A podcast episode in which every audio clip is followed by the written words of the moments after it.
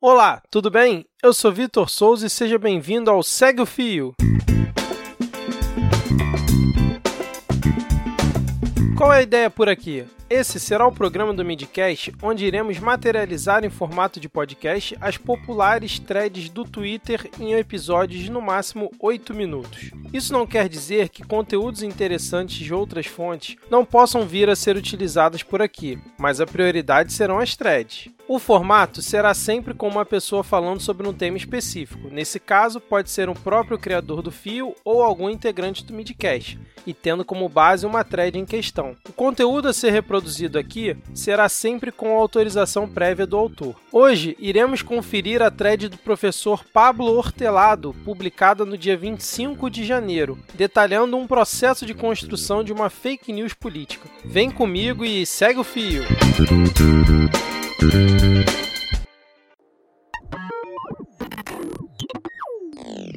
No dia 24 de janeiro de 2019, o deputado Jean Willis anunciou a sua renúncia ao mandato de deputado federal, devido às ameaças de morte que vinha sofrendo nos últimos tempos. No Twitter, no Facebook e no YouTube, parte dessa nova direita brasileira difundiu o boato de que Jean Willis teria fugido do Brasil por envolvimento na facada em Bolsonaro. Um levantamento do site monitordigital.org mostra a gênese e difusão do boato. Os boatos sugerem que Adélio Bispo, autor do atentado ao presidente Jair Bolsonaro em 2018, teria ido ao Congresso em 2013 e que na visita teria se encontrado com Jean Willis.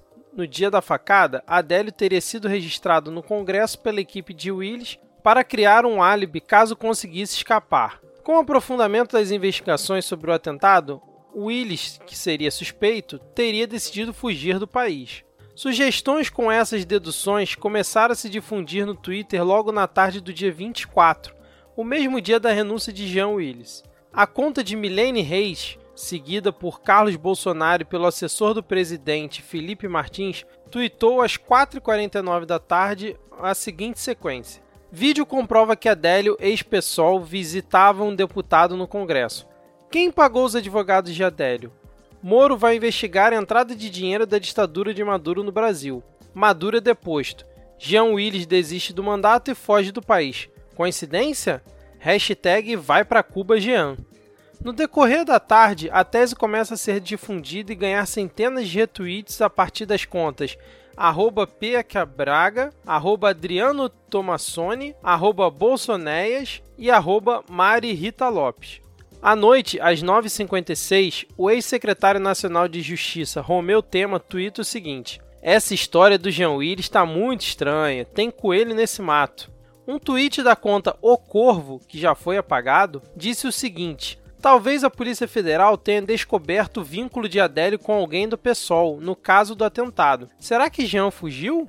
Até o momento da thread foram mais de 2.200 mil retweets. No dia 25, a tese estaria no topo do Trend Topic Brasil com a hashtag Investigar Jean Willis.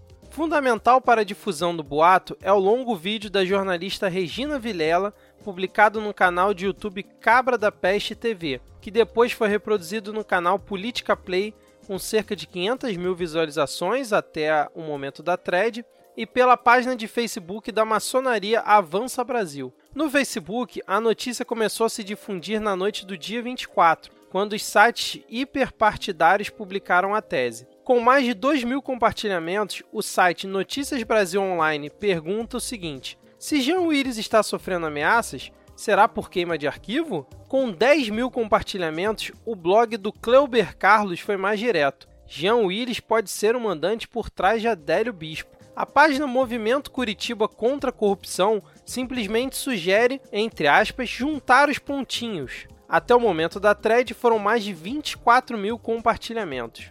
Olavo de Carvalho também não foi sutil ao comentar sobre o assunto. Abre aspas.